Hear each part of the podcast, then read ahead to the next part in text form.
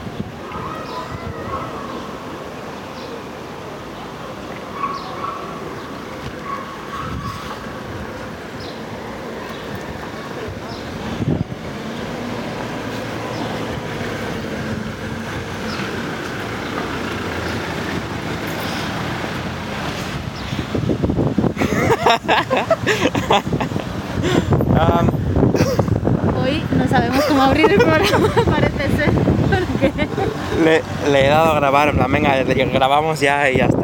Y aquí estamos mirándonos, riéndonos. Estábamos pensando a ver quién empezaba y simplemente grabando silencio. Sí, sí. Bueno, Hola, bienvenidos Hola. al Andar, un paseo cast sobre creatividad y videojuegos con Marina González. y Jordi de Paco. Muy buenas. Muy buenas. En el programa de hoy queremos hablaros sobre algo de lo que estamos todos un poco hartos ya quizás, que son las redes sociales. Sí. pero queremos hablarlo, no conversaciones que seguro que todos hemos tenido un montón de veces, sino afinar un poco el tiro y hablar de las redes sociales y su relación con la creatividad y lo profesional. Sí. Entonces, mm, quiero empezar, como siempre, de manera extremadamente tangencial, saliéndome, yéndome por las ramas.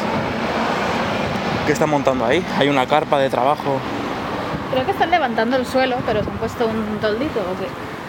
Porque parecía Sí. que habían herramientas por el suelo y eso. un toldo para que no se deshidraten los obreros. Es que con este calor, flipas. Hay que montar una carpa para hacer obras. Quiero hablar sobre la deconstrucción, Muy bien. que todavía no sé bien lo que es. ¿Vale? Eh, mi interés por la deconstrucción empezó cuando un periodista francés en una Gamescom, o no, fue una- para una entrevista eh, para una revista francesa, vale, sí, sí. Sí, sí.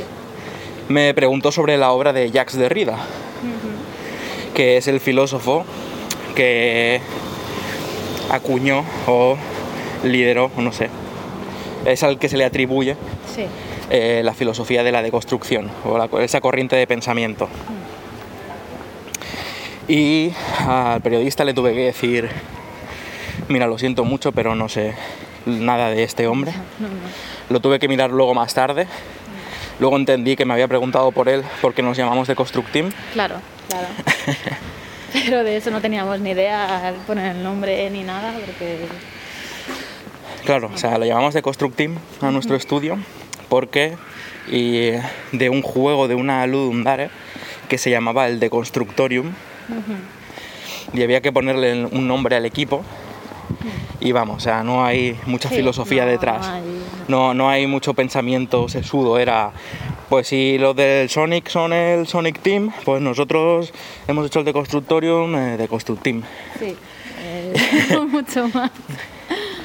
Y eso de que los nombres tienen poder es cierto, porque anda que no se ha asociado veces el concepto de deconstrucción con nosotros. Sí, Y es como que de manera a posteriori he tenido que, que estudiarlo.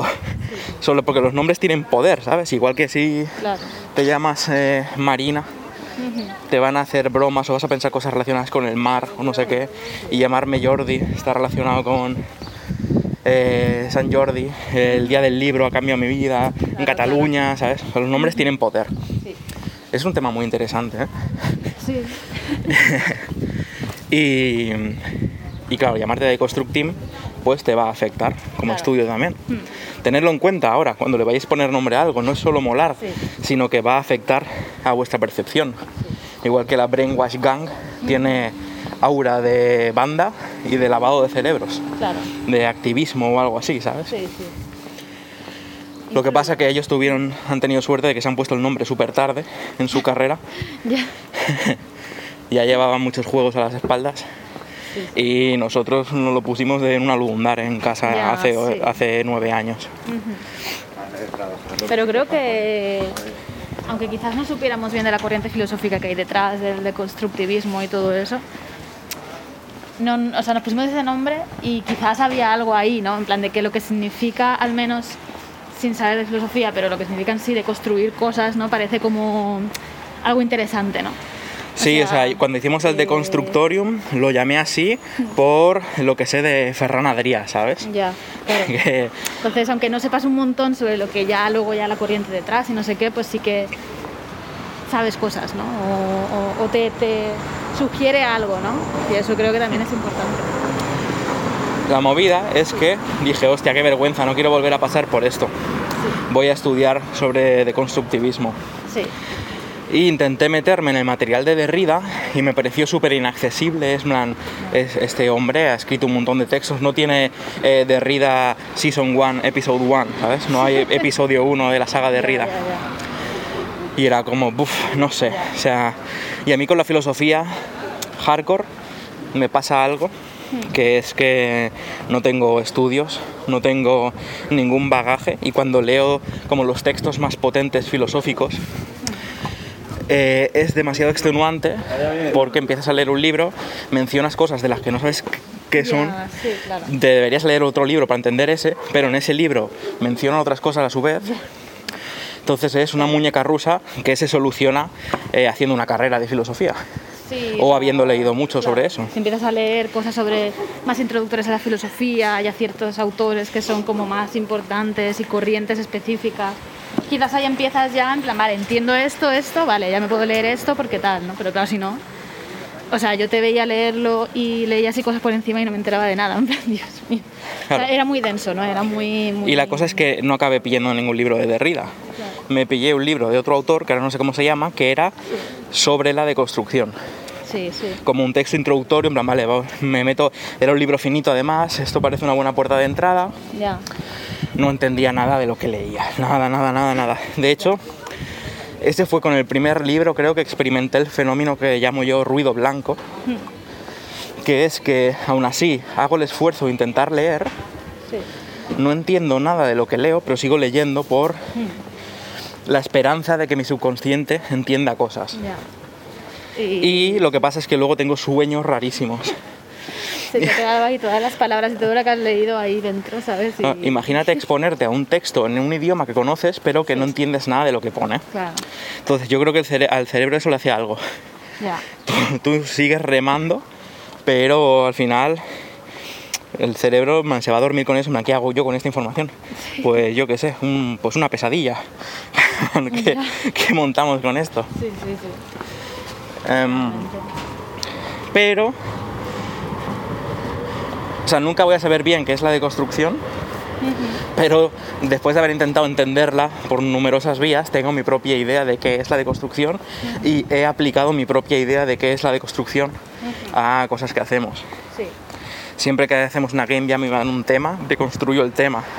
Cuando tenemos que hacer diseños o escribir sobre cosas, intento deconstruir siempre las ideas. Sí. ¿Qué es para mí la deconstrucción? La deconstrucción, en lo poco que he entendido y lo que estuve leyendo, para mí es como cuando le das demasiadas vueltas a una palabra que acaba perdiendo el sentido. Creo que es un efecto que produce la deconstrucción. Sí. Y porque cosas que pillaba es rollo, vamos a deconstruir, por ejemplo, hilándolo con el tema de hoy, las redes sociales. Para hablar de este tema vamos a utilizar la deconstrucción con las redes sociales.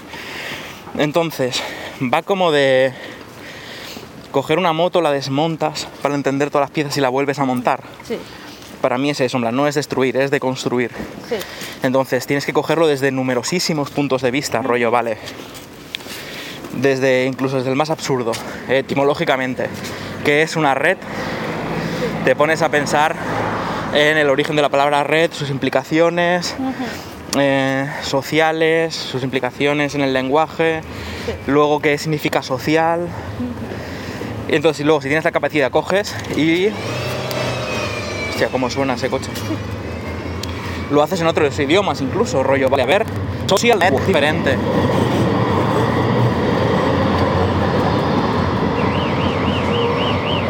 Madre mía, los ruidos de la city. Igualmente está bastante más vacío el barrio, ¿eh? La verdad. Sí. Yo lo noto ya, la gente se está yendo. Entonces coges eh, social network, network es para network, trabajar eh, una, una. Y bueno, o sea, no creo que es algo que me vaya a poner aquí a hacer en directo, Ya.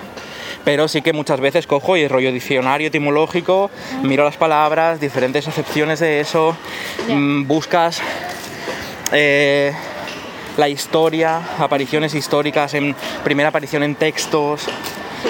eh, intentas imaginar el mundo sin ese concepto, luego intentas imaginar un mundo en el que ese concepto es lo más importante. Sí. Hola, monta aquí un edificio Sí, de la, rapidísimo. Sí, cuando pasamos por aquí me di cuenta que hasta hace nada no había nada. o sea, Sí, sí. La monta bastante Se levantan los edificios como nada. Entonces, eh, creo que no es algo que podría hacer paseando, Ya. o sí, pero no me atrevo a hacerlo porque creo que es un proceso que puede ser tremendamente aburrido y desconcertante.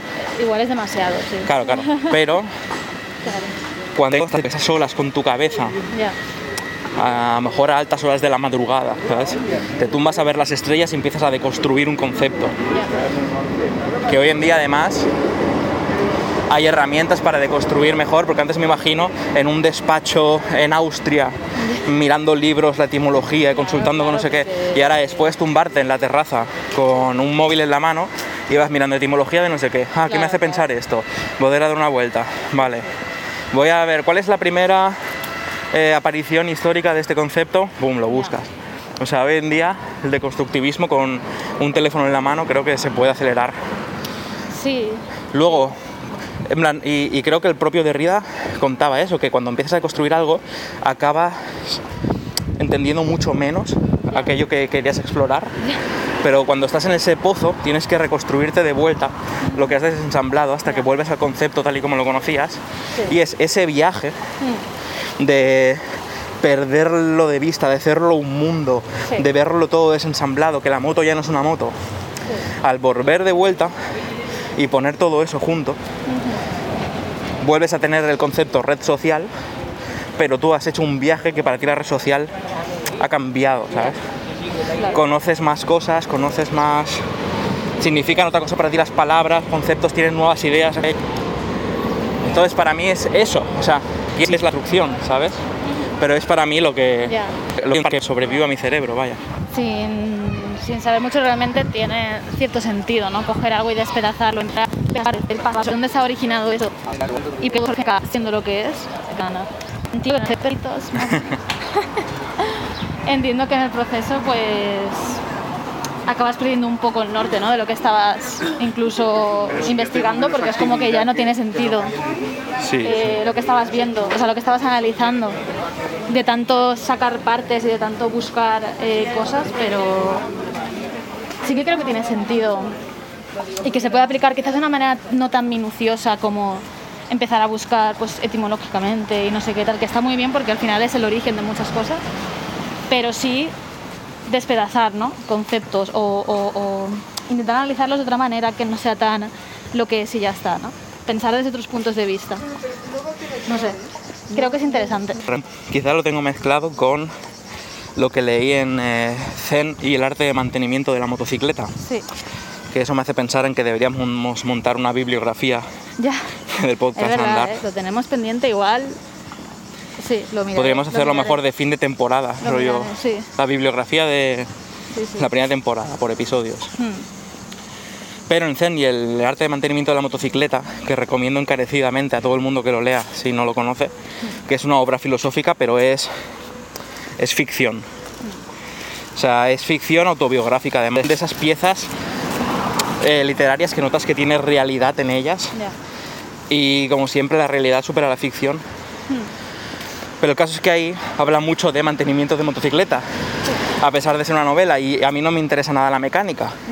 Pero lo utiliza como vehículo para hablar sobre explorar un concepto mentalmente y entenderlo Sí. y enfrentarte a algo tan desconocido como para mucha gente como puede ser una moto Ya. y conocer todas sus piezas, desmontarlo una a una, volverlo a asamblar, Claro. saber qué pasa en cada lado. Y eso es un vehículo para contar otra historia, no es, no es un libro sobre mecánica. Claro, claro, claro. Pero vamos, muy, muy guapo, muy guapo. Sí. Entonces, con este preludio filosófico, queríamos entrar a hablar sobre las redes sociales y su relación con la creatividad y lo profesional. Entonces, lo he pensado, o sea, de hecho esto de la deconstrucción se me ha ocurrido porque estaba pensando que íbamos a hablar de este tema Sí. y al ponerme a pensar hablar, o sea, al pensar sobre este tema esta mañana no he podido evitar empezar a hacer este proceso de deconstrucción que yo que yo llamo deconstrucción, seguro que me ha llamado así. Si alguien sabe sobre deconstructivismo en, eh, en, en las redes, la gente que nos esté escuchando, déjanos un comentario en cualquier lado, en YouTube, o en nightgames.com o en Twitter, sobre si se asemeja a la deconstrucción esto que hemos estado contando o qué narices. O si le pongo otro nombre ya y me olvido. Y pasamos a hacer, en vez de constructim, eh, etimologotim, o ya yo qué sé. Entonces, ¿qué quieres empezar? ¿Por lo bueno o por lo malo? Lo malo. Lo malo, Yo qué sé. vale, vamos, vamos para abajo, vámonos. Que a, lo mal, a ver, lo malo es muy malo. No, No lo pues- sé, o sea, lo digo por no acabar con esa cosa mala, ¿no? En plan, vale, Vale. esas cosas malas, pero luego hay partes positivas. venga, tienes razón, No sé. tienes razón. Em, están pintando los bancos. Madre mía, Que no me había dado Sí, cuenta, sí. pero había algunos que estaban hechos mierda. ¿sí? O sea, he visto algunos ahí atrás que he dicho, Dios mío, estos bancos, o sea, estaban completamente astillados, madera súper Vale. rota, que no me había fijado, así que estaban tan mal, así que bien. No sé si se oyen como las cigarras en el en el- la grabación, pero es el sonido del verano, ¿eh? Sí, Totalmente. Cuidado que está rojo. usar. Vale, a ver, pues. eh, mira, ya que te has metido tú en ese lío de empezar por lo malo, O si no, a ver, también podemos empezar por lo bueno y acabar tirando, no sé, la verdad, no, no, no lo tengo claro. mira, eh, No lo tengo claro. es que, o sea, se me hace raro, pero he hecho yo la pregunta, es mi culpa, ¿vale? Vale, vale. Pero es como para entender por qué sufrimos las cosas malas o las partes negativas, tenía que entender primero qué es la red social y Sí. qué era bueno para nosotros y tal. Claro, claro, por eso, que en verdad realmente está igual. Lo siento, recojo cable. Vamos a empezar hablando de por qué, por qué las usamos, ¿vale? Vale, vale, vale. Entonces, redes sociales desde el punto de vista profesional, Sí, porque he de decir que creo que ya a nivel personal no las redes sociales yo. O sea, ya, en- si es que, o sea, solo tengo mi cuenta de The Construct Team, que es Instagram y en Twitter, y tenemos un Tumblr y cosas así, pero eso ya eso hoy ya en día fuera. Se usa, sí. Y luego con mi cuenta de Jordi de Paco también es de Twitter como perfil de desarrollador y eso. Sí, sí, ya. Ya no uso Facebook, ya no veo si están comiendo una paella con la gente cercana lo mantengo en, en WhatsApp. Sí. Porque me agotaba bastante el estar viendo, "Mire, se ha ido a ver, mira no sé qué, que la anda, era el cumpleaños de no sé quién. No con eso. Pero me acuerdo de alguien, tipo, "Eh, da- nivel profesional, pues sí que lo utilizo porque nos ha dado la vida. O sea, em, creo que hoy en día, si quieres dedicarte a algo creativo, somos tan pocos, creo, en cada industria, por así decirlo, de industrias creativas, vaya, da igual que sea cómic o tal, pocos entendámonos respecto a lo que significa un país. En cuanto te metes esos círculos, hay como una Sí. destacan unos cientos, ¿no? Entonces tenemos como una serie de personas en común, Hmm, que además son gente que suele tuitear mucho, que es como que conforman tu día a día de redes sociales. Tú te metes y ves tweets de... Joder, es difícil hablar de este tema sin empezar a señalar a gente, ¿sabes? Joder. Ustedes saben quiénes son las personas que hablan mucho. Todos tenemos las nuestras. Sí, Todos chicos del día. De hecho, para mí es curioso, pero mi faro de a veces de qué está sucediendo hoy, cuál es el, el discurso del día, es eh, Johnny Pratt, ya, ya. que tiene siempre hot takes y, y las agradezco. Porque para mí es como mi digest. Ya, ya. Me meto y veo, en plan, ah, vale, está comentando de esto. Qué ingenioso lo que ha puesto, porque además siempre es muy ingenioso. Sí, está bien para consumir información. Es verdad que tiene su peligro, ¿no? Pero, o sea, tiene su peligro en el sentido de que vas a consumir la información de las personas a las que sigues. Sí, que si no te gusta lo que dicen, las vas a dejar de seguir o lo que sea. Pero es verdad que quizás es una manera de consumir información pues ya destilada por gente, ¿no? Entonces... Sí, sí, sí. Pero sí, a ver, yo también miro muchas cosas por... Así te va, igual luego comento mi caso, pero... eh, que es verdad que hay días que no me meto casi a Twitter ni nada y me pierdo un montón de cosas. Sí, el meme este que ha salido, así está, así que... Porque muchas cosas, ¿no? Están constantemente pasando historias. Pero bueno. La verdad sí, es que pero- yo la actualidad la consumo por ahí, ahora que lo dices. O sea, a ver, yo... Ya no veo el telediario, ni leo el periódico, ni nada así. Yo igual me meto porque en el móvil las secciones de noticias, pues sí que miro ahí cosas o mm, yo qué sé. Pero es verdad que muchas igual me entero por Twitter por gente compartiendo, ¿no? En plan, porque sí que es verdad que si pasa algo gordo, enseguida la gente lo va a compartir y muchas veces sin opinión, muchas veces es simplemente la noticia, ¿no? Que, que es, pues, ha pasado esto o lo que sea, ¿no? Así que... te Yo- mucho. Ahí, vuelve el, el concepto original de Twitter, de cuando se promocionaba como una plataforma de microblogging. que yo cuando la primera vez que me enseñaron Twitter no lo entendía. Me hice una cuenta y dije, pero sabes, Facebook es mucho mejor. Puedes poner fotos y vídeos y comentar, no, no sé, estaba como en mi cabeza funcionaba mucho mejor Facebook. Porque yo no veía en plan, ¿qué hago? Me meto aquí y digo, qué rica la hamburguesa de esta noche. Sí, claro. A cenar con mis amigos al... ¿Cómo es el tuit ese de Pedro Sánchez? Que es a Luna Rosa. Ya, ya. Claro, es que yo creo que, que quizás en Facebook, pues cuando te metías, hace años, porque es verdad que yo también no lo uso desde hace muchísimo, muchísimo tiempo, era como, pues ya tenías a tu, a tu o familia o amigos o lo que sea, los amigos de la universidad o cosas así, yo qué sé, que era como que ya tenías ahí un círculo y en Twitter quizás no lo utilizaba tanta gente, entonces tú tenías que empezar a seguir a personas y era como, a ver, pero ¿a quién sigo, no? Y a mí me ha costado Hmm, igual, ujú. desde que lo empecé a usar hace muchos años. Al principio era como, aquí me meto y no veo mucha cosa interesante. Claro, luego te empiezas a... a empiezas yo, tú a... Estaba a nivel profesional.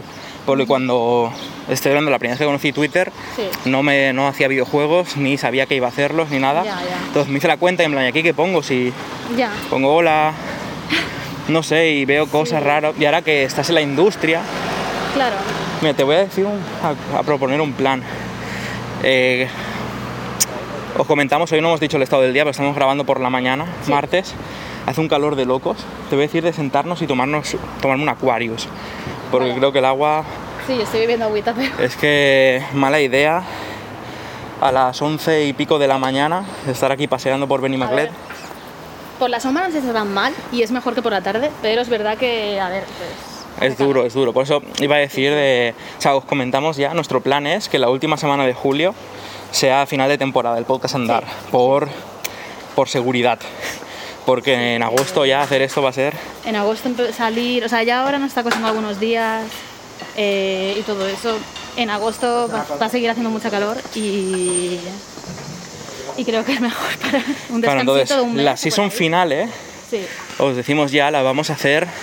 sí. eh, no voy a decir el nombre por si va un Ya. fan loco con una No, pistola. no, no, no. Pero la vamos a hacer en el monte. Que nos vamos de casa rural Hmm, y haremos un, andar fin de temporada paseando por la montaña. Sí. Con sonidos de montaña y no de, del Unas barrio. ganas. O sea, tengo ganas de estar ahí, en ese sitio. Sí, sí, sí. Pues sí. Vale, pues... ¿Dónde podemos ir a tomar? Yo venía a esta panadería, pero está cerrado, ¿no? Vale, pues vamos a ir para allá a ver si vemos algún sitio o algo. Vale. Algo- habrá por aquí, algo habrá. Tengo la garganta sequísima. ¿Quieres un poquito de agua? No, me espero al Aquarius, así entra contra la garganta agrietada, tomas ahí bebida isotónica. Entonces, eso. Sí, no sé aquí dónde está la panadería, es en la Ah, otra vale, panadería. perfecto, perfecto. Día salvado. Sí, sí. Entonces, a nivel profesional, Hmm. de pronto empecé a verle sentido. En plan, hostia, quiero seguir la actualidad de este estudio. claro. Quiero seguir estos portales de noticias. Claro. De hecho, yo mucha actualidad hago lo típico de que no me leo los artículos. Lo digo ya aquí.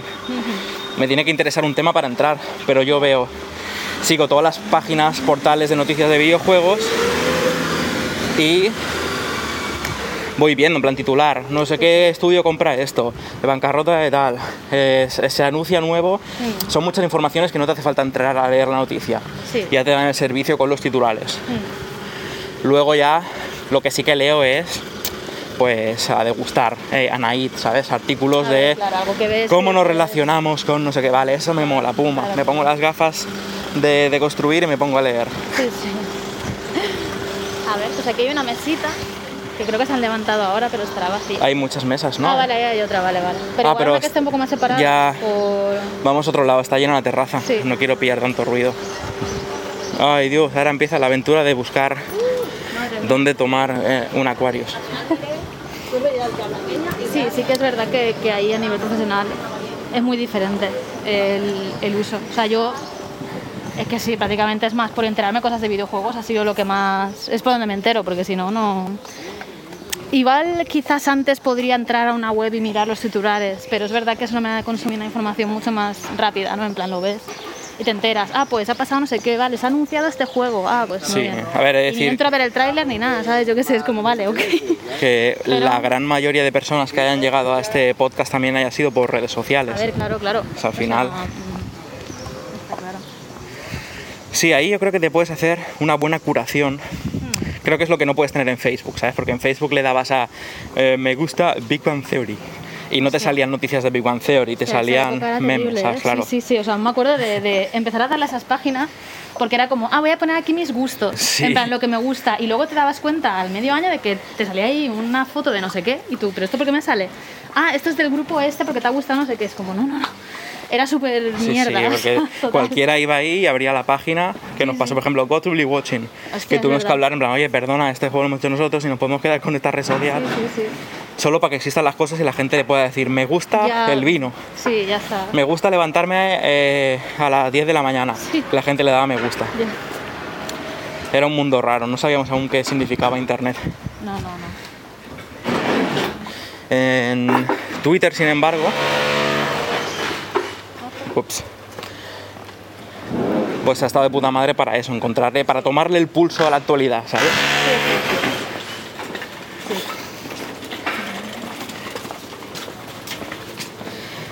otra vez. ¿El qué? Salimos otra vez al tranvía. Yo ya no sé por ahí, hay un sitio para sentarnos. Es que no sé dónde. A lo mejor en la cafetería de. ¿Sabes? Del Bronca- Broncales, ¿es? Bronchales. Ah, vale, vamos para allá. Sí, sí, sí. Total. Vale. Pues vamos para allá. Entonces. em, quiero hablar también de que sí que me ha servido a nivel de red y a nivel de social, porque he conocido a muchas personas que creo que para que se selle la relación tiene que existir luego los eventos presenciales, que es algo que no tenemos ahora para, para consumar relaciones, que es que ves mucha gente que no conoces en persona en Twitter expresar sus opiniones, participar en debates, coincides en conversaciones, Sí. te das likes, empiezas a seguir a gente que te interesa lo que dices Sí. o lo que dice. Y no sé, por ejemplo, de nuevo vuelvo, va a ser eh, mi. Va a ser el objetivo de todos mis ejemplos, porque creo que no se lo va a tomar mal. Eh, Johnny Pratt es una persona que no conozco en persona, pero que hemos interactuado mucho, nos vemos en Twitter o cosas así, y el día que haya un evento presencial podremos ir a saludarnos Sí, sí, claro. sin el rollo del networking frío. Decir, hola, eh, soy el desarrollador de no sé qué. Es sino en plan, ¿qué, ¿qué pasa? Por fin nos vemos. Creo que sí que suaviza mucho el conocer a gente. Yo he conocido un mogollón de gente a través de las redes. O sea, eh, el propio Edu, de, que siempre sale también en muchas veces en nuestras conversaciones, Sí. Edu Berth, pues lo conocí en media vida, en foros, en internet. Y luego es cuando hay un evento presencial que se afianza la amistad porque ves que la persona te gusta su aura, esas cosas que no puedes ver ya en internet, Sí, ¿sabes? claro.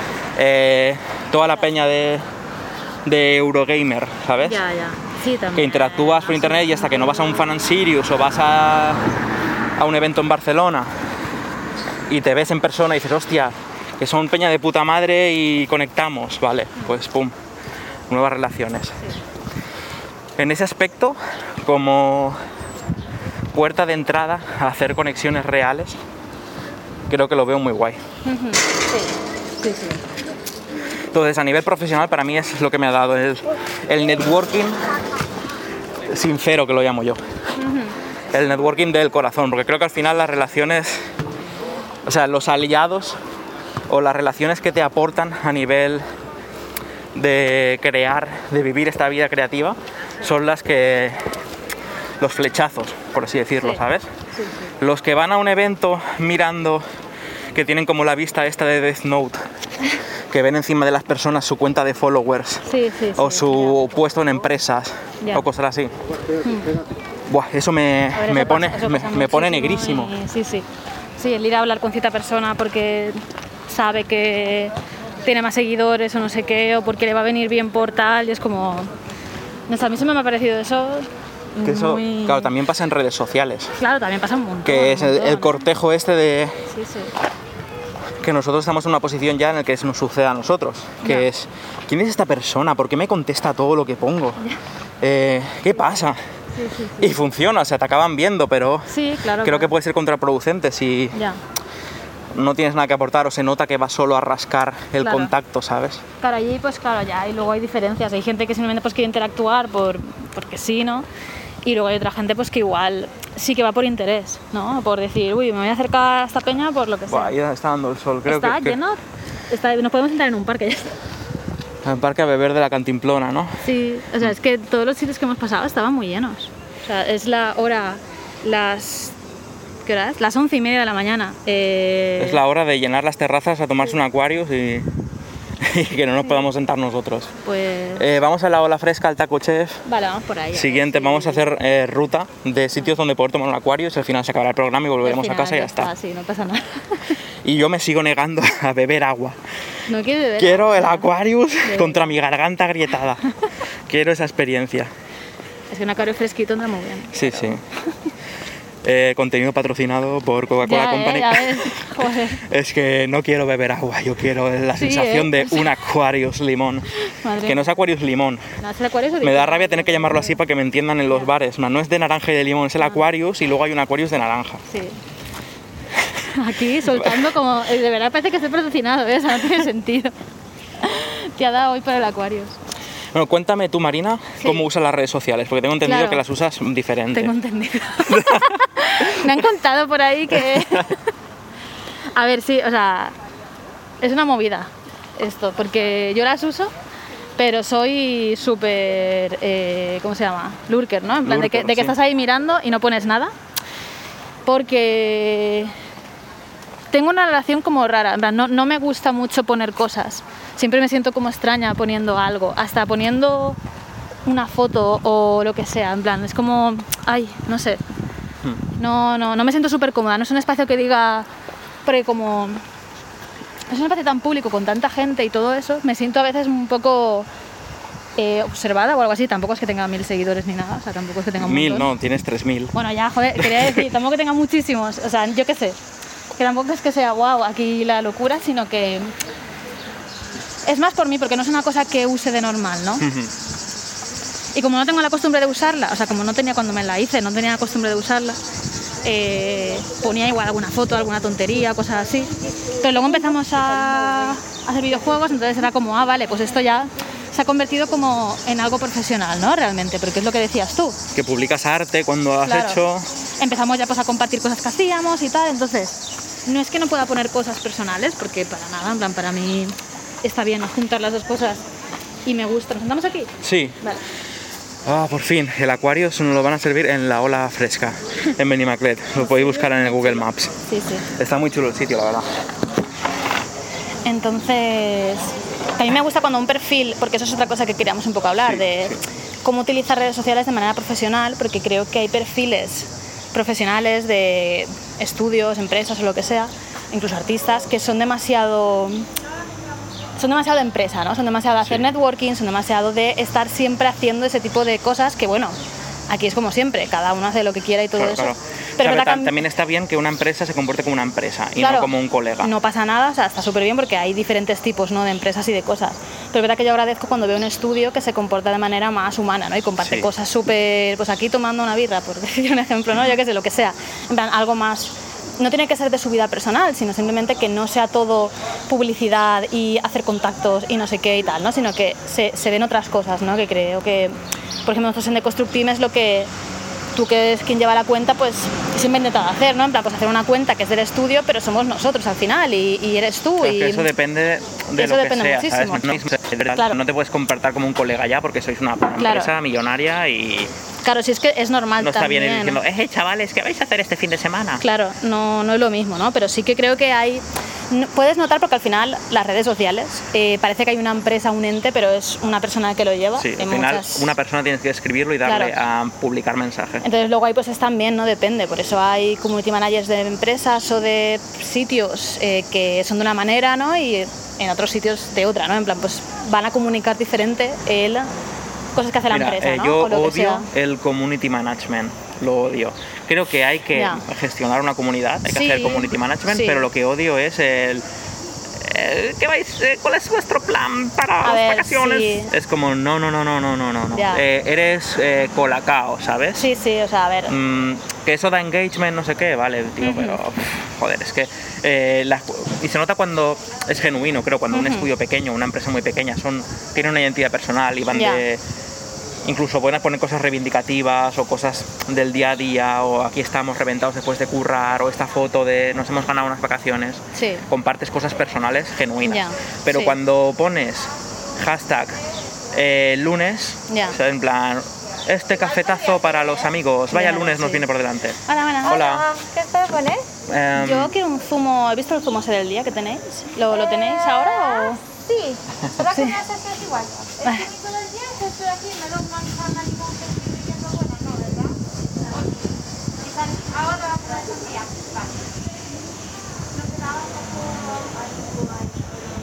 Un zumo del día ¿eh? Ma, lo he visto y me ha apetecido... ya un montón de frutas buenas Sí. Si no que daban un sí. zumo de todo lo que Si, no es diferente, si es diferente no pasa nada. No, a ver, es que, estamos, es que esta mañana hacíamos uno porque era como rápido, no, no, ha veni- no había venido la sandía. Ahora tenemos sandía. Habría Vale. que esperar un momentín más, simplemente porque tenemos que abrir Vale. la sandía y eh, ponerlo en proceso. ¿Está bien? No hay problema. Sí, Vale. yo lo veo. Es una limonada biológica. ah pues venga una limonada es con gas, no es sin gas. No sé si te. venga va me, ¿Está atre- bien? me atrevo con gas Vale. Gracias. Al final no hay, no hay No hay acuarios acuarios. después de tanta publicidad una limonada biológica con gas con gas mostaza Eh, ¿Debería ser ecológica o ha dicho biológica? ay pues no lo sé ahora lo leeremos Porque yo he entendido yo biológica he y he entendido, yo he entendido biológica está grabado luego lo podemos ver en el programa. Pues sí, sí que hay muchas empresas que hacen este tipo de comportamiento de para que la gente esté ahí, ¿no? En plan, como haciéndose amiga de las empresas, ¿no? Como siendo muy cercana a los clientes o a los Ya, posibles em- usuarios. empresas hablando entre ellas ya Entonces, claro, ahí hay un loco. rollo que es un poco, bueno, pues sí, ¿no? Eh, yo qué sé. Mm, A mí no me flipa, pero entiendo por qué se hace y por qué se usan, o sea, porque es efectivo, ¿no? Para los para- números al final números para eso. ya está es lo único que importa el, Ya. el engagement Sí, sí, claro. Me, me pregunto si todo el engagement es, es bueno, ¿eh? Yo creo que, que generar conversación, ¿sabes? O sea, te puede salir un, desatra- un desatranques Jaén, que no sé quién controlaría la empresa de desatranques. Sí. Por eso. Ya. En plan, estás montando una comunidad de meme muy concreta y, vende- y vendes camisetas de desatranques Jaén. Sí, sí.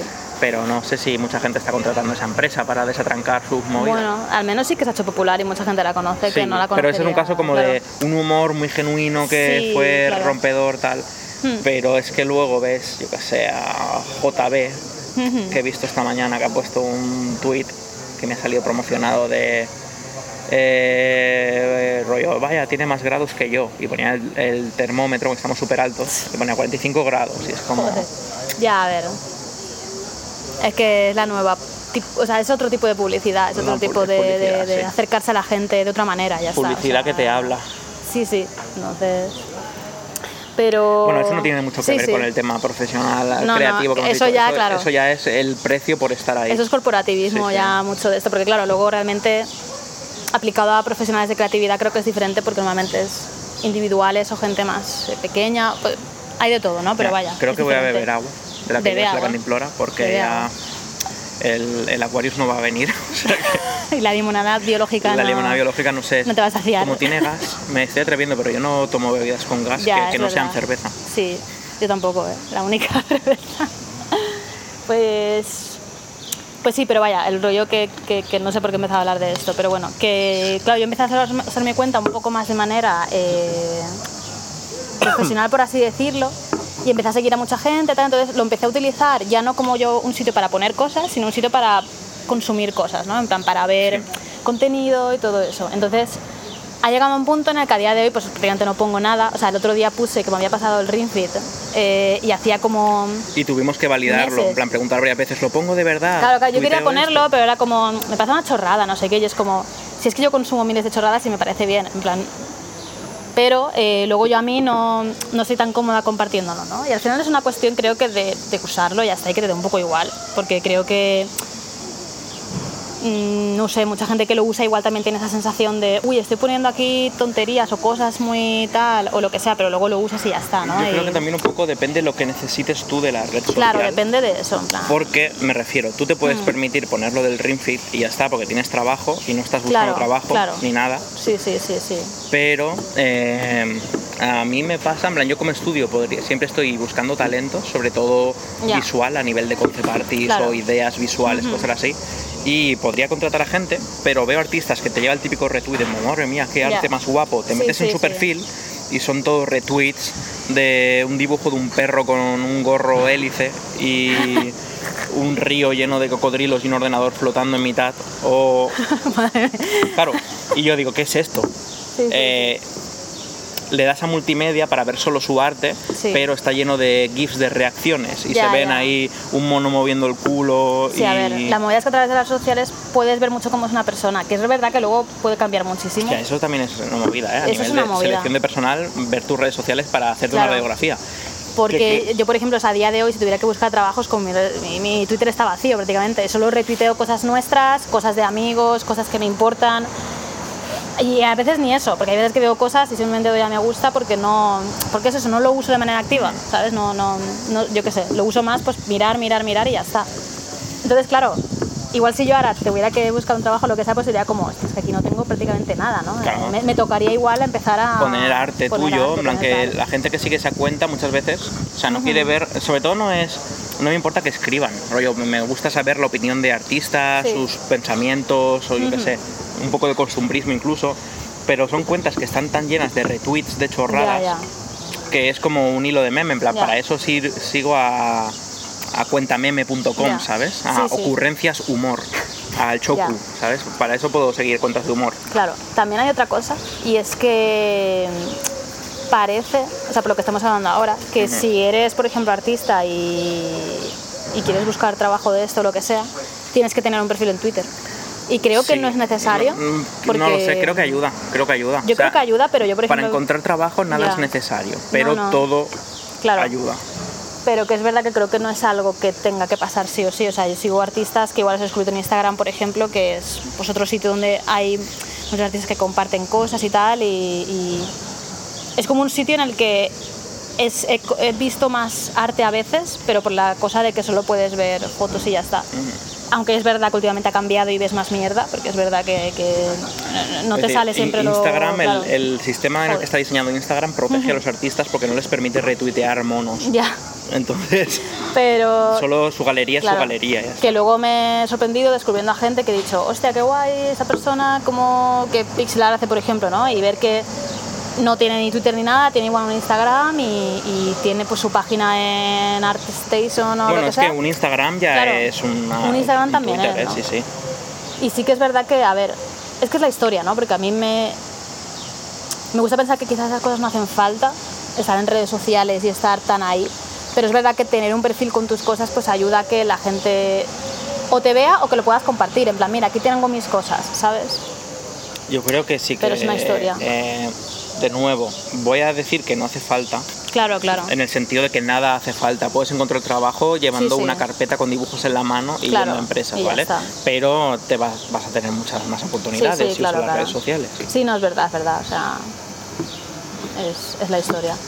Entonces, eh, hay una cosa aquí que es que si Hmm. eres artista, Sí. puedes tener, incluso puedes tener una cuenta personal y una cuenta profesional, que muchos lo hacen. Esta es Claro, mi cuenta claro. de arte, donde solo pongo el arte, y luego Sí. aquí, donde uso para relacionarme, para poner cosas que me divierten, que me claro, preocupan. También está esa opción, sí, Eso que está muy guay. también está bien, ¿no? Sí. Pero luego, si no eres artista, ¿cómo haces esto, sabes? Mm. Eres desarrollador de otro tipo sí, y te quieres hacer una cuenta para tener esa visibilidad.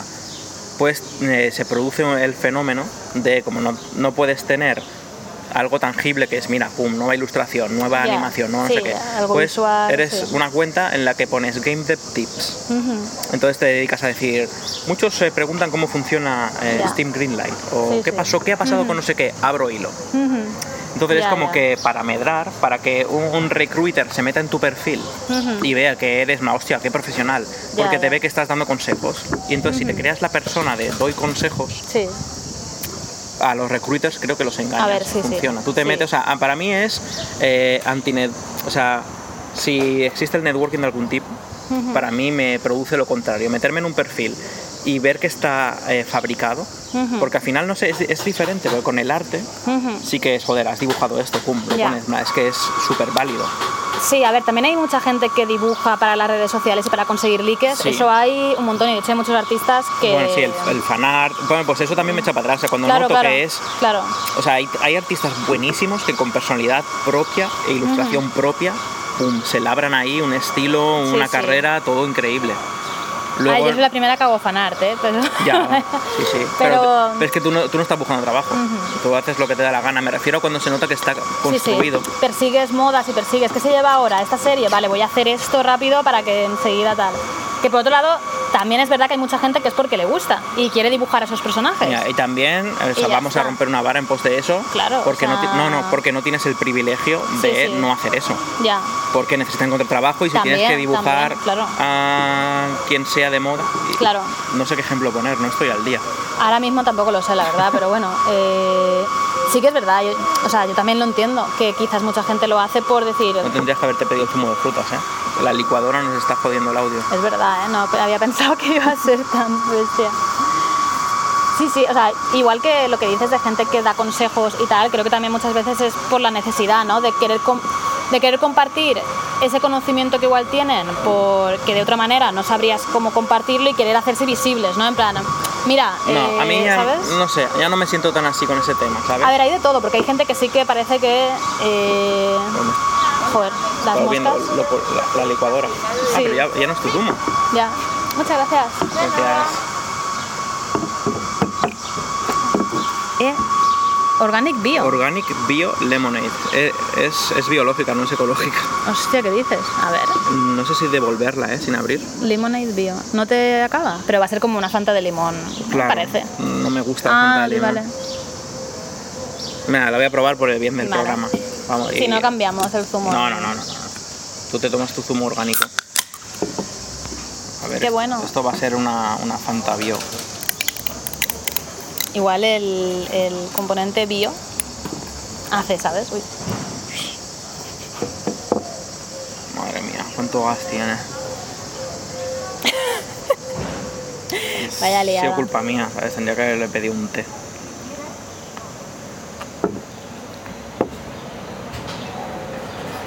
Está buena, el gas no se nota tanto. Muy y mm, creo que estaría guay usarla para cócteles. Ya, un poquito de alcohol siempre está bien. no, no, no por el alcohol, sino porque tiene un sabor muy concreto. Ya, ya, no ya. usas Fanta, sí, sí, sí. ¿sabes? No usas, no, te- no te haces un, un Larios con limón. Ya, ya, Sino sí. que me la voy a probar un cóctel. Pues esta limonada bio, que no sé si la pero tiene como un sabor más. Igual tiene, claro. O sea, tiene que ser diferente de una Fanta, porque...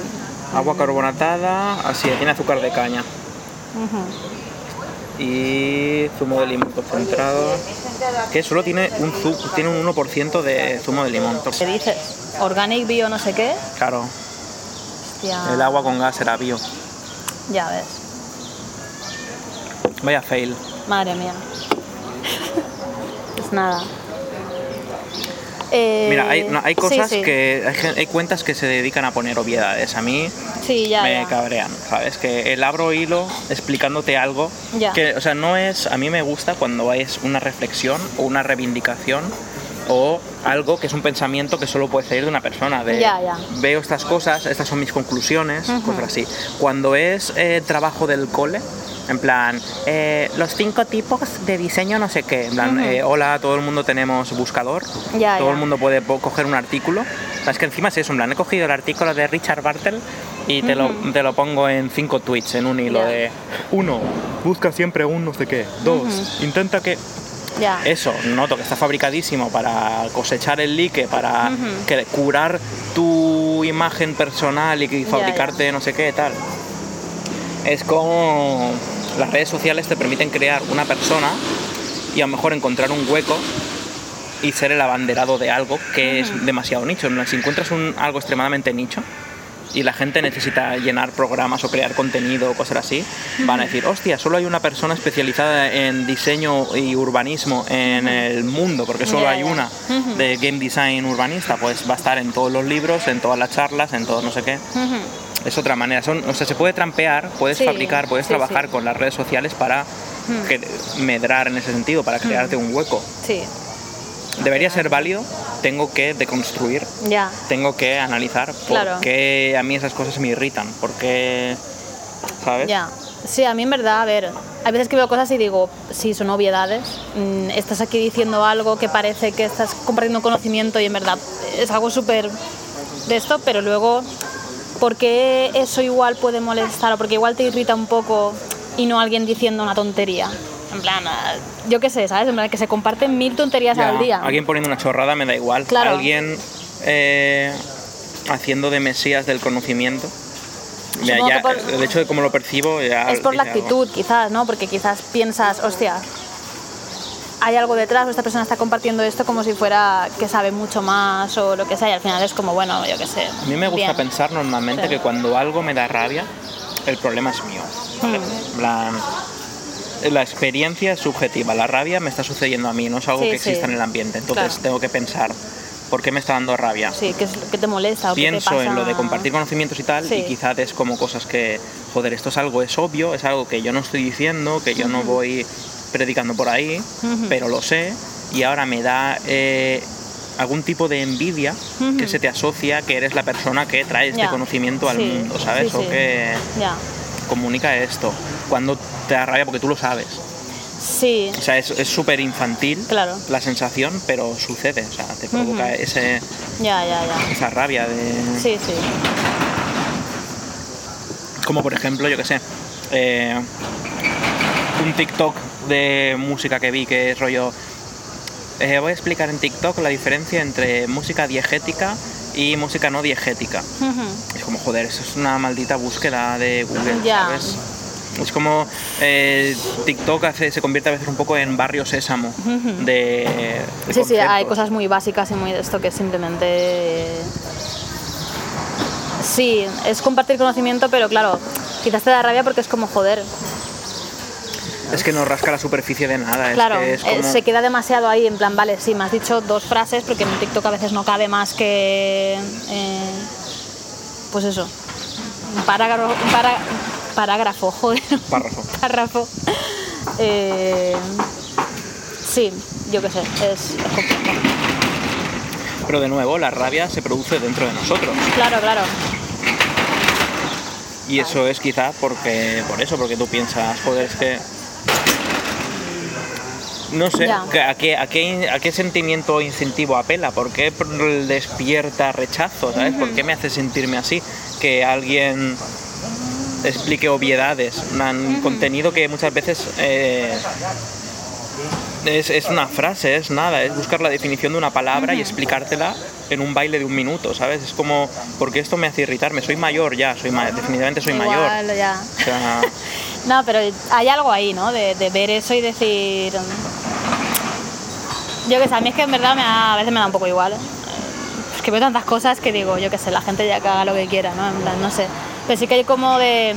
ya que estás compartiendo conocimiento, pues molaría que igual fuera un poco más allá, ¿no? Que no fuera lo más tal. que sea útil para el mundo. Pero claro, no vas a tú pedir responsabilidades a la que pone la gente. La gente Claro, pone claro. cosas peores, ¿no? Sí, en plan, sí, sí. que eso tampoco hace daño realmente, ¿no? Quizás lo único es, pues bueno, que, que no, que como has dicho, ¿no? no rascas más, no vas más allá y es una tontería, pero es que es un TikTok que vas a consumir, yo es que TikTok no lo utilizo, o sea, veo lo que se comparte, No, pero no tengo la, la aplicación ni nada. son los que llegan a Twitter Pero- o a Instagram. Supongo que tú estás mirando cosas en TikTok como miras en Twitter o Instagram y ves eso y pasas a otro y ya está, ¿no? O sea, es en plan, es más información y ya está. Y no, no le das muchas más vueltas. Tú quizás, Pero creo que se pueden hacer no sé. muy bien. Hay unos TikToks Sí. de una productora Sí. que ejemplifica como situaciones o dinámicas dentro de empresas y tal. Hostia, qué susto me ha dado. Acá hay una hoja Yo- del árbol. Sí, sí, ha sonado muy fuerte. Eh, Eh, y, y claro, que claro. y son mordaces, son eh, incisivos, son... Claro, a ver. ¿Sabes? Es como la buena stand-up, la buena comedia que te, pum, te hace reír. Qué ingenioso y a la vez te estoy sacando una conclusión. Claro, pero es que ahí ya entras en lo que hacen personas diferentes, ¿no? En plan, pues hay personas que se lo van a curar o que tienen un ingenio, tienen un algo detrás que va más allá de simplemente eh, enseñarte algo o compartir lo que sea y hay otra gente, pues bueno, que yo qué sé, pues, lo hace de otra manera. Es que Sí, sí. para mí ya es entrar en, en que las personas somos seres humanos Sí, y somos personas. Somos sentimientos y tenemos Eso, seres eso, humanos. No me acordaba bien de Un la grande frase. Rajoy. Un ese, grande, un grande. Le voy a echar de menos toda la vida. Joder, las frases míticas que nos ha dejado, ¿eh? Joder. Sí.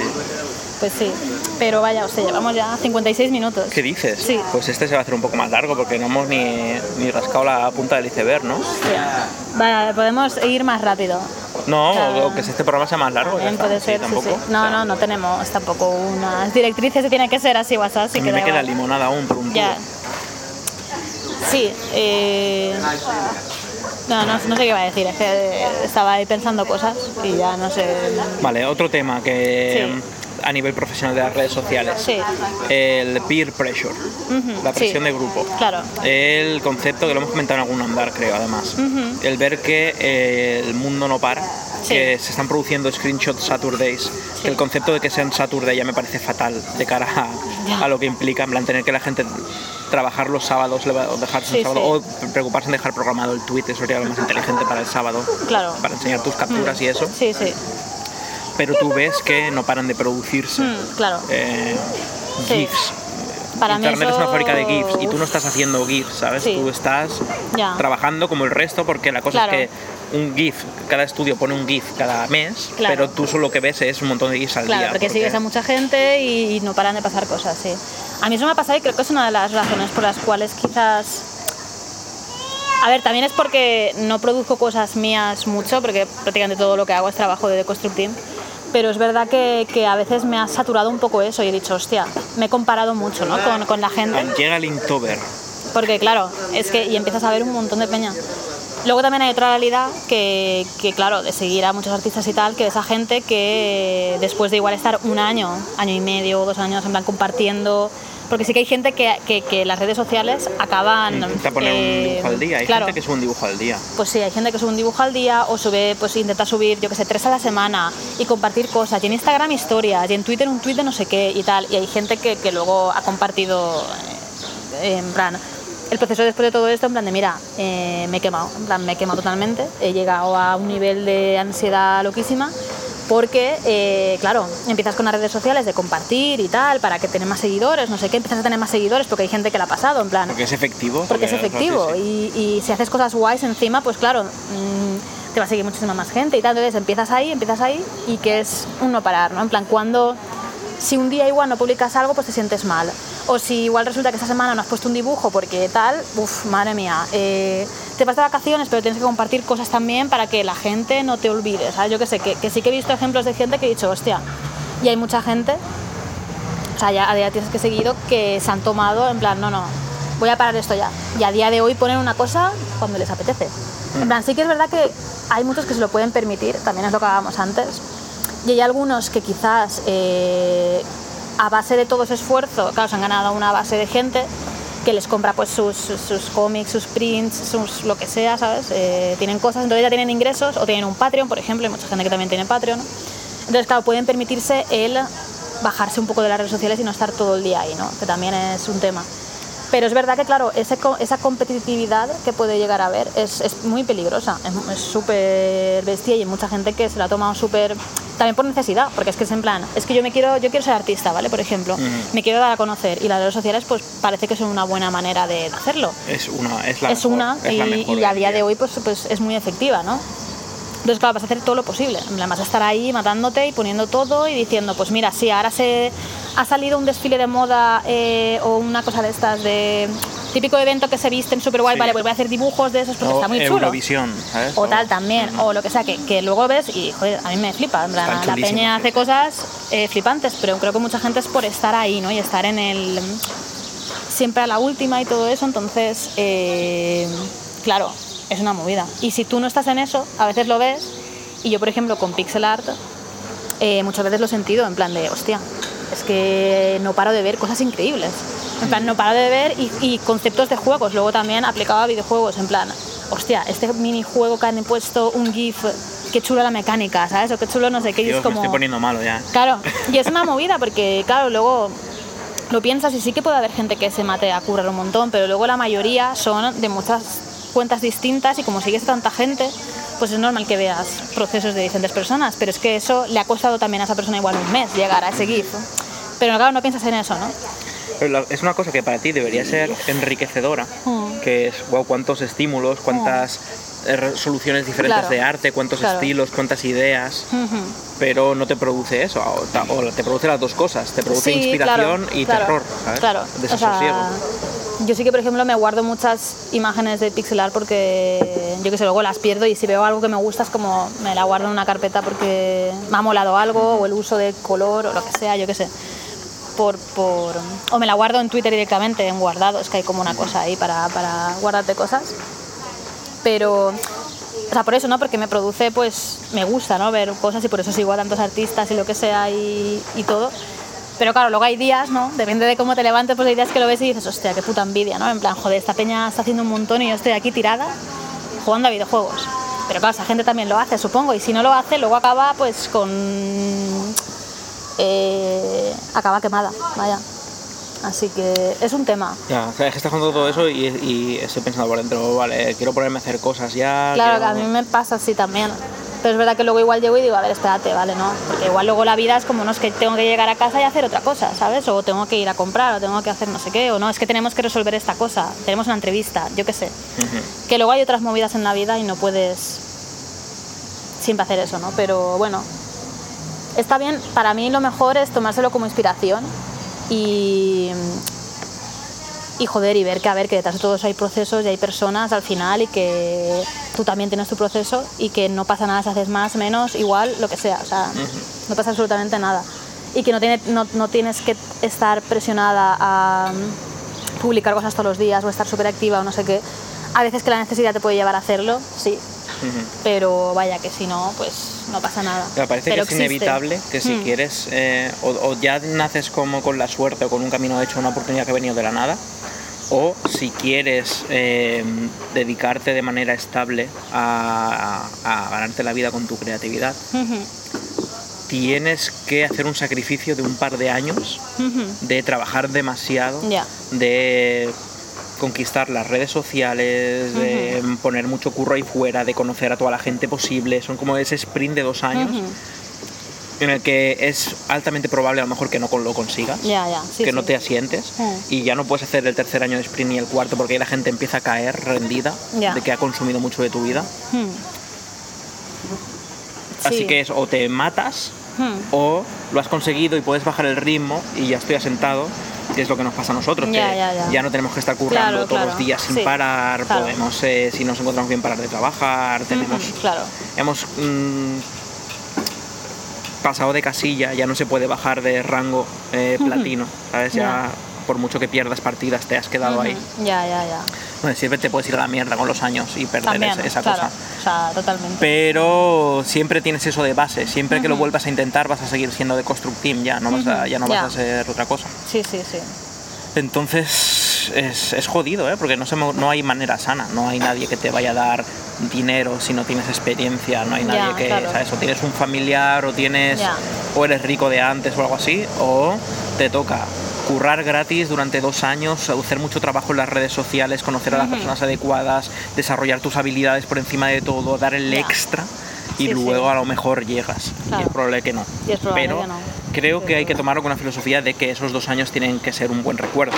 Si se convierten en un trauma para el resto de tu Claro, vida, no, es no. jodido. Creo que hay Sí. que afrontarlo siempre como, vale, quiero, Claro. quiero intentarlo Ujú. y esos dos años son el que si no lo consigo, al menos dos años de mi vida han sido vivir este sueño, Sí, vivir sí, esta, claro. esta cosa y luego puede acabar de manera agridulce, Mm. que creo que es, no es amargo del todo, es agridulce porque es, vale, no, no lo hemos conseguido, no podemos permitirnos seguir este ritmo, pero en estos dos años hemos conocido mucha gente, hemos desarrollado nuestras habilidades, hemos pensado Sí. muchas cosas, nos ha cambiado, hay que quedarse con eso. Sí, sí, siempre, O sea, claro, no claro. creo sí. que se pierda el tiempo en ninguno de los casos. Lo ideal es que tenga una recompensa, en una ole, y ahora me puedo dedicar a, vivir de mi arte, ole. Ya, pero... Genial. Pero aún así creo que. Es, es valioso, acabe como acabe. A ver, es que son las movidas creativas, ¿no? En plan, creo que siempre ha sido algo de dedicar mucho tiempo, aún sin redes sociales, en plan, yo qué sé, pintores o escultores o lo que sea, eh, pues era como, yo qué sé, al final todo, ¿no? Tiene su trabajo, todas las profesiones, pero es verdad que, que quizás desarrollar algo artísticamente, ¿no? Pues a veces pues tienes que currártelo Creo mucho, que es ¿no? la creatividad. O sea, da igual que quieras Y- ser. eh, mm, sí. Hacer comedia stand-up, ¿sabes? También, también, o ser cocinero, ¿sabes? Yo qué sé, pues igual Claro. tienes que tener un tiempo de Tienes que trabajar un explotado por Jordi Cruz, Claro. que te explote, no sé qué tal. sí. Tienes que trabajar mucho tiempo, es verdad, y, y currar un montón. Y al final es que es eso, o sea, si quieres... Al final Mira, es que... en, en la cocina me parece que sea una, es, es una puta mierda que pasa así. O sea, A una ver. cosa es que tú Ya, quieras sacrificar Sí, tu sí. Tiempo e intentar conseguir algo y otra es que lo normal para llegar a conseguir un buen puesto en cocina sea trabajar gratis. A ver, no y que una se puta lucran y que se lucran Claro, los putos claro. restaurantes de élite. eso es terrible, sí, sí. Que es el concepto de los becarios, ¿no? Al final, nosotros no También. cogemos becarios Hmm, porque no me gusta nada la idea de No. hacer trabajar a nadie gratis. Hmm. Y mira que llegan solicitudes y lo piden y entiendo que es una oportunidad para ellos y respeto a las empresas que cogen becarios. ¿eh? Es que al final muchas veces sí que es verdad que le estás haciendo un favor porque un estudiante recién salido de carrera casi Sí. te- a veces te lastra más, es una lotería muy grande. ujú, Ya.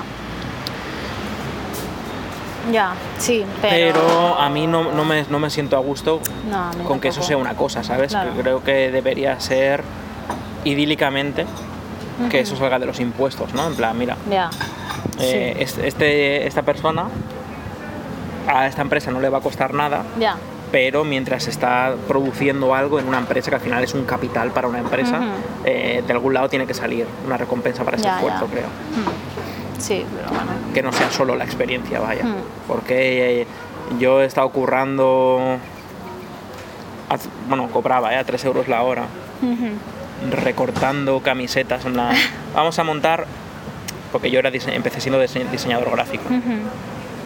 Vamos a montar esta página de tiendas de camisetas. Nos han encargado que le montemos el catálogo online.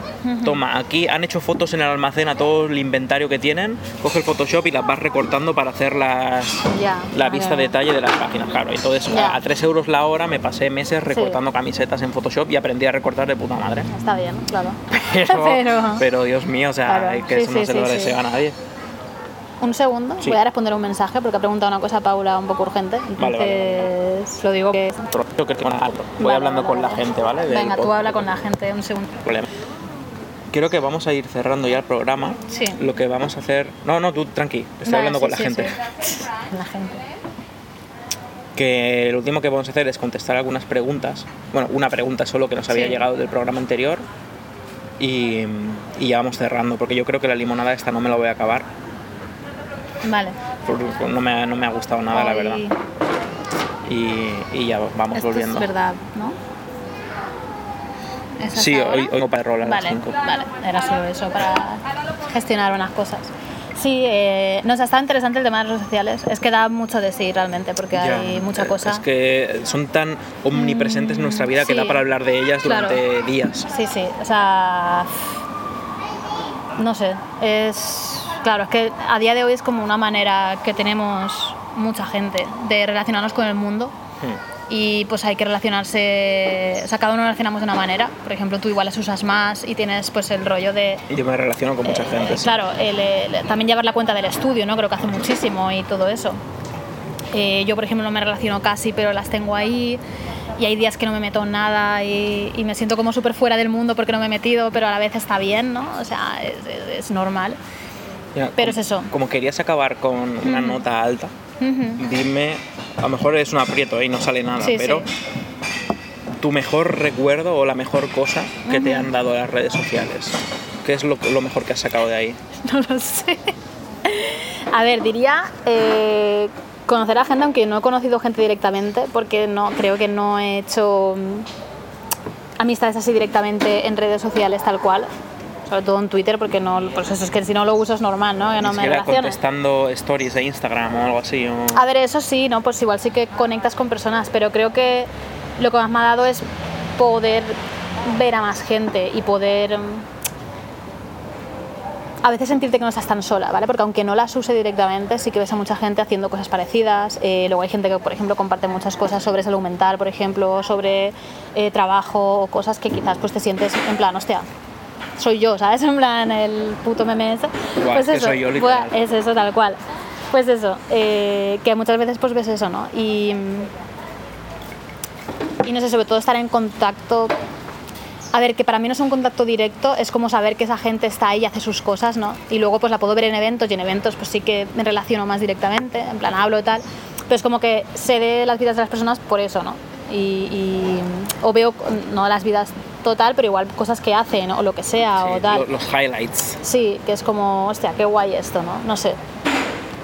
Eh, y luego, a ver, no es a mí directamente, pero sí que a The Construct Team, eh, pues creo que ha sido súper valioso. O sea, el, yo qué sé, el recibir, por ejemplo, que eso es una cosa que, a ver, yo recibo, pero recibimos más en, en- en- como estudio en general. Eso, eso es lo que creo que iba a decir de Eh, las cosas sí. más bonitas. Claro, recibir a gente que te dice, incluso con, con el podcast Andar, hostia, vaya araña ya ahí, más ¡Ay, chula. qué miedo! Sí, sí. Eh, incluso con el podcast Andar, ¿no? De gente de, hostia, os escucho eh, todas las semanas, o me gusta un montón esto, o "Buah, he jugado al Wrestling Club y me ha flipado porque esto no sé qué, buah, mensajes de gente, tu arte me ha inspirado. O sea, cuando ha, ha habido gente que me ha dicho eso, en plan, tu arte me ha hecho hacer pixelar y ha sido como, wow, qué locura. Esto es una pasada, ¿no? Y, y cosas así, eso es para mí lo que más, ¿no? En plan, sí que me gusta pues sentirme esa conexión con la gente y sentir que hay como un grupito de, de gente, ¿no? Que, que estás, pues que la sigues y que dices, hostia, qué guay que hacen esto, no sé qué, pero luego el que personas desconocidas te puedan escribir y decir, oye, me ha flipado esto o tal, o eso es increíble. Es que, eso es una Creo pasada. que es el mayor cambio. ¿eh? de- Eso, el, no sé. Es que son los dos frentes muy, muy importantes. El crear conexiones genuinas con otras artistas o otros creadores, otras mentes pensantes. Ujú, Y eh, el que haya un canal directo. Porque Ya. me imagino artistas del siglo pasado ujú. que tenían que basar su validación en la crítica del, del periódico. O en las galerías, en plan, viene Claro, o alguien el a- público que puede ir a un Mm, concierto tuyo, cosas así. Sí, Pero que poder leer directamente muchas gracias, que leer sí, sí. a menudo el gracias, me ha gustado esto, me ha inspirado mucho, me ha hecho pensar, me ha hecho Sí, llorar. eso es- Poder leer todo eso es increíble que exista un canal tan directo. Sí, sí, sí. Hacia nosotros, incluso de nosotros, a gente a que miramos. También, Poder pasarme un videojuego y escribir, buscar a la persona que lo ha hecho corriendo porque digo, joder, tengo que darle las Sí, gracias sí, y ponerle muchísimas gracias, me ha encantado esto, me ha inspirado, tal. Claro. Joder, es que está muy guay. Eso está muy guay, es una cosa... O sea, las redes sociales tienen sus movidas y se usan a veces eh, de manera chunga y hay cosas mm, eh, que se puede usar de manera mala, por así decirlo, como todo, Sí, ¿vale? sí, sí. Pero luego tiene cosas muy bonitas porque es verdad que, que puedes acercarte a la gente, ¿no? En plan, puedes decir... Sí. Eso, ¿no? Que antes no tenías eso, no podías ir a un desarrollador del Monkey Island que te había flipado y decirle, oye, no sabías Ya. ni dónde estaba de esa hecho, persona. si, O sea, si os da por guay. ahí, si consumís algo que os ha gustado mucho y tenéis eh, los 30 segundos de buscar a esa persona y escribirle muchas gracias, me ha encantado esto, de verdad os digo que le alegráis. Ya, sí, puede sí. estar teniendo un día de mierda esa persona o puede estar pasando por lo que sea o tiene un buen día y si lo hacéis mejor, Ujú. pero es que leer un mensaje de muchas gracias por haber hecho Sí, esto, me ha gustado mucho decir lo que sea, ya. es que es tremendamente valioso, puedes crear cosas muy buenas. Yo creo que lo tengo que hacer más. porque a mí me cuesta, o sea, veo Ya, es algo... que no interactúas mucho. Claro, entonces es como... Alguna vez igual he podido mandar, pues, un mensaje privado, puede ser, si alguien tiene... Pero es como que me cuesta públicamente decir algo y luego pienso, qué tontería, porque da igual. Ah, sí, sí, sí.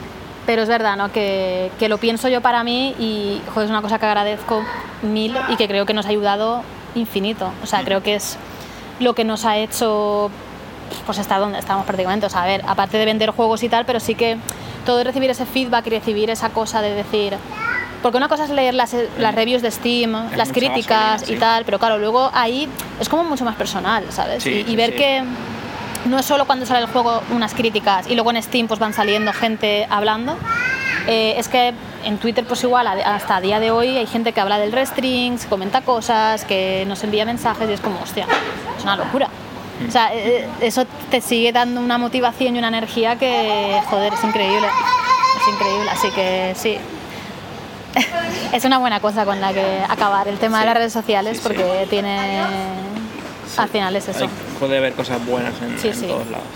Que iba a decir, contestamos la pregunta Vale, que teníamos y ya cerramos. Se está haciendo larguísimo este. ¿Cuánto llevamos? Una hora dieciséis. Es Vale. buenísimo este. Pues sí, eh, había un comentario en YouTube de alguien preguntando sobre si podíamos hablar sobre herramientas accesibles para empezar a hacer videojuegos.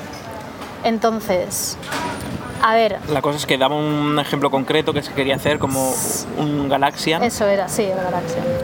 No lo hemos buscado, tenía que haber buscado qué es el Galaxian. Claro, yo no lo Es conozco. un juego de naves, entiendo, Creo ¿no? que sí, yo creo que sí. Llamándose Galaxian. A ver. A ver. Depende, es que de- Sí, ah, es como es como el Space Invaders. sí. Es que depende del tipo de juego que quieres hacer, pues es mejor un motor Claro. o otro. Para hacer cositas narrativas cortas, tal, un Bitsy, bit.sy, puede estar muy bien. Sí. RPG Maker, si quieres hacer un RPG clásico. Game Maker dicen que es muy fácil de usar. De hecho, hay ver, una cita mía en la página de Game Maker que pone Game Maker is really easy to use. Sí. Jordi de Paco. Ah, sí, es muy fácil O sea, de usar. Hay una cita mía diciendo que es muy fácil de usar, pero necesitas saber programar. Ya, yo o sea, nunca lo hemos probado sin saber programar porque se supone que puede- tiene Hay- cosas. ya, pero es que eso es programar también. O Pero sea, eso es tiene el. D&D, que es el drag and Claro, drop, sí. que programas a nivel visual, pero estás programando también. Tienes que saber de Claro. mínimo de lógica y tal. Claro, por eso. Si quieres esforzarte un poquito, creo que Game Maker es el uno muy accesible, Sí. sin ser Unity o Unreal, que ahí ya sí que tienes que ser como. Ya. hardcore programmer. Ahí Sí. puedes llegar con de manera autodidacta a aprender a programar. Construct. Eh, Sí. Conocemos desarrolladores eh, alrededor del mundo, en España. El propio Edubert hizo muchos juegos sin ser el programador ni tener Claro. ni idea de programación a día de hoy. Por eso yo creo que. Puedes hacer juegos con eso, con instrucciones muy sencillas de si hago clic aquí, esto se mueve. Cada vez que pasa un segundo, esto va para la izquierda. Eso es programación también, Sí, sí, con nivel visual, pero Mm. Construct es- puede ser una buena herramienta. Construct 2 creo que es ahora. Creo que sí, último. sí. No Pero lo hemos usado, pero bueno, parece que sí. Es una buena manera de introducirse. Y. Esos son los que conocemos, creo. Sí, o sea, no sé- no sé hay mucho más. porque a veces Habrá me suena de ver. eh, este motor es muy fácil para hacer tal, pero. Para hacer el Galaxian yo diría que Construct 2 o Game Maker. Yo y creo Game que Maker sí. si tienes muchas ganas de claro. aprender un poco de cómo hacer ver, juegos. Hay tutoriales Hay tutoriales, muy eso iba a buenos, decir, sí, que yo hice los tutoriales de Game Maker sin saber apenas nada de programación ni nada y te explica las cosas básicas Sí, y o sea, estaban bien, ¿eh? Paula no sabe nada de programación, Sí. Marina no sabe nada de programación y ambas han hecho juegos pequeños en Game. Maker siguiendo tutoriales. O sea que es posible. Se es puede posible. hacer, se puede hacer. Y por eso te digo, y además hacer un juego así tan tan sencillito realmente, como un Space Invaders o algo así, yo creo que sí que sería factible. Sí, sí, sí. Te costará tiempo, Yo ¿eh? he No dado un taller, un taller de una hora, Sí. creo. Una hora o dos. No, no Era creo. dos. Era dos, sí. Yo creo que sí, Un sí. taller de dos horas Sí, de Game Maker, donde la gente entraba y cada uno en su ordenador hacía un asteroids. Sí. De manejar una nave y pegar unos tiros y tal, eh, que se pueden hacer, se puede aprender, Se puede, se puede. pero pero hay que sentarse y hay Claro. que mirar cosas y hay que estudiar. No, Sí. es, no es un editor No, no es como podría ser el- un editor de vídeos para. Instagram. ¿sabes? Ya, pero bueno. En fin, hoy no vamos a cantar porque estamos sentados en una terraza no, de un bar y da mucha vergüenza. Ya, ¿eh? hoy no, Si no, espérate, me voy a acercar mucho al micro y voy a decir: Andar, este es el programa de andar. Eh, la canción susurrada. Pues nada, eh, muchas gracias por escucharnos y por dejarnos comentarios eh, por YouTube, vean ahí redes sociales, que ayuda un montón, como hemos hablado. Así que muchas gracias como siempre y nada, nos vemos la semana que viene. Adiós, Adiós. adiós.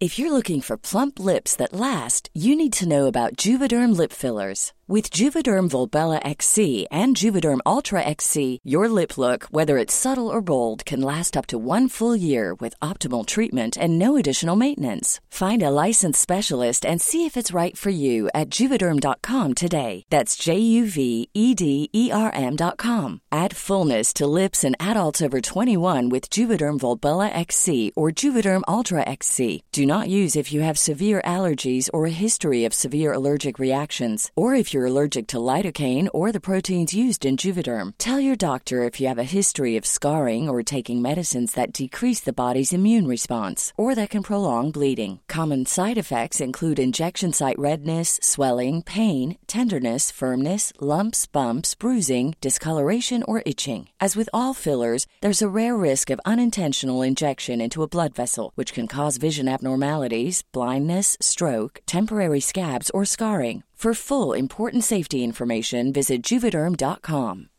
Millions of people have lost weight with personalized plans from Noom, like Evan, who can't stand salads and still lost 50 pounds. Salads, generally, for most people, are the easy button, right? For me, that wasn't an option. I never really was a salad guy. That's just not who I am. But Noom worked for me. Get your personalized plan today at Noom.com. Real Noom user compensated to provide their story.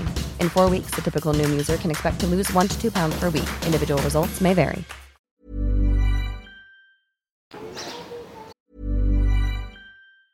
Hi, I'm Daniel, founder of Pretty Litter. Did you know cats tend to hide symptoms of sickness and pain? I learned this the hard way after losing my cat, Gingy. So I created Pretty Litter, a health monitoring litter that helps detect early signs of illness by changing colors, saving you money and potentially your cat's life. Pretty Litter is veterinarian developed, and it's the easiest way to keep tabs on your fur baby's health right at home. Go to prettylitter.com and use code ACAST for 20% off your first order and a free cat toy. Terms and conditions apply. See site for details.